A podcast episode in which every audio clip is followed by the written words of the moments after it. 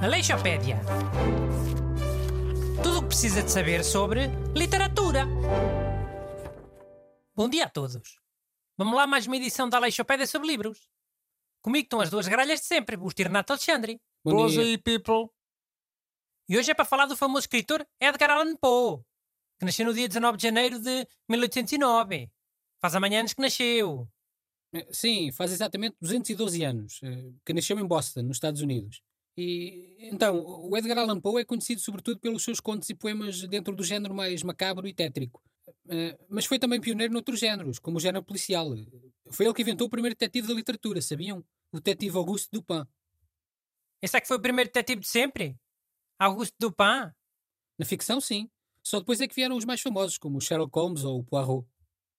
Mano, mas então é bué injusto. Então o Edgar Poe inventa as histórias de detetives e, e depois os bué conhecidos são outros? Mas é assim que funciona, Renato. O homem que inventou o shampoo também é menos conhecido que o Vidal Sassoon, né? E ah, também é verdade. Mas não deixa de ser injusto. Bem, a a verdade é que parece que a vida eh, nunca foi muito justa para o Edgar Allan Poe. Por exemplo, o poema mais famoso dele, O Corvo, da Raven, no original, foi logo um sucesso, mas só lhe pagaram 9 dólares por ele. Isso é pouco? Em 1800 e tal? Se calhar na altura era muito dinheiro. Não era muito dinheiro, não. Equivalia a pouco mais de 300 dólares atualmente. 300 dólares por um poema é pouco. São 250 euros. 50 contos. Fogo? E 50 contos por um dos poemas mais famosos de sempre é alguma coisa. Pá, mas se calhar era um preço tabelado. 50 contos cada poema. A pessoa que pagou sabia lá que ia ficar um dos poemas mais famosos de sempre. Se calhar também pagou 50 contos por poemas que eram uma bela porcaria.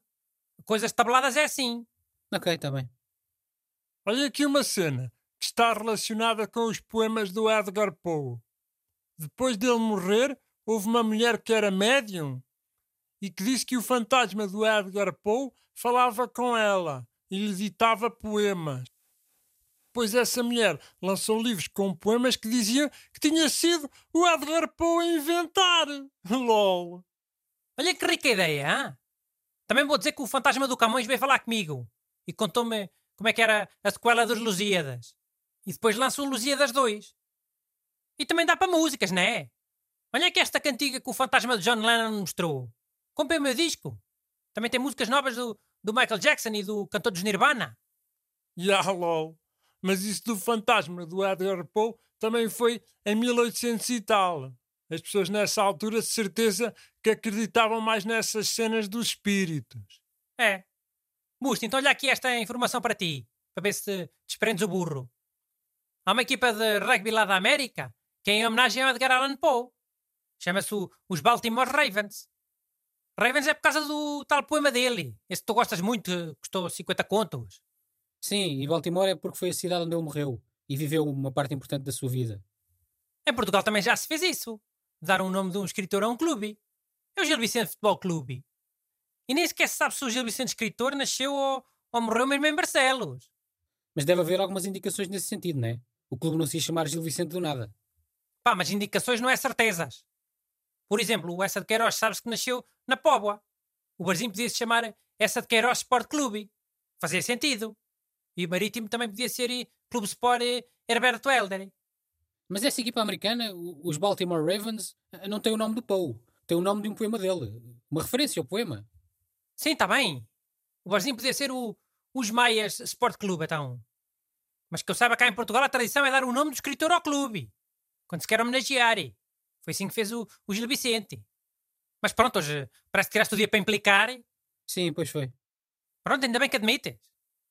Bem, para fechar, duas curiosidades sobre o Edgar Allan Poe. Primeiro, ele tinha um gato, siamês.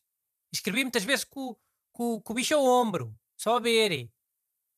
E se calhar, se o gato fosse embora, o Poe ficava a achar que o, que o poema era uma porcaria e mandava fora. Olha, admira-te. Há bué pessoal que acredita nesses sinais que os gatos supostamente dão. Então e se o gato lhe desse uma patada na cabeça? Qual era o significado? Se fosse uma patada, porque queria comer, né? Ou porque tinha a caixa de areia suja. O gato de barriga cheia e de caixa de areia limpinha, de certeza que gostava dos poemas todos do Edgar Allan Poe. E deixava-se ficar a dormir no ombro dele. Eh, Sim, deve ter sido assim que ele escreveu o The Raven. Por acaso o gato não tinha fome e tinha a caixa de areia limpa. Pois não sabe, mas é bastante provável, sim. E para fechar, a segunda curiosidade que eu queria dizer. Então, todos os anos, no aniversário do Paul, uma pessoa misteriosa deixa uma garrafa de conhaque na campa dele, no cemitério de Baltimore. Fu, que cena macabra. Já tinha ouvido falar nisso. E é uma homenagem, claro. De certeza que é sempre organizado por fãs do Paul. Oh, já faz sentido. Mas então, e, não vai logo alguém roubar a garrafa? Duvido. Deve haver algum respeito pela tradição. Se fosse que roubavam logo.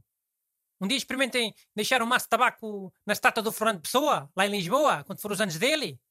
E de certeza que em dois minutos lá fica. Aleixopédia. Tudo o que precisa de saber sobre literatura.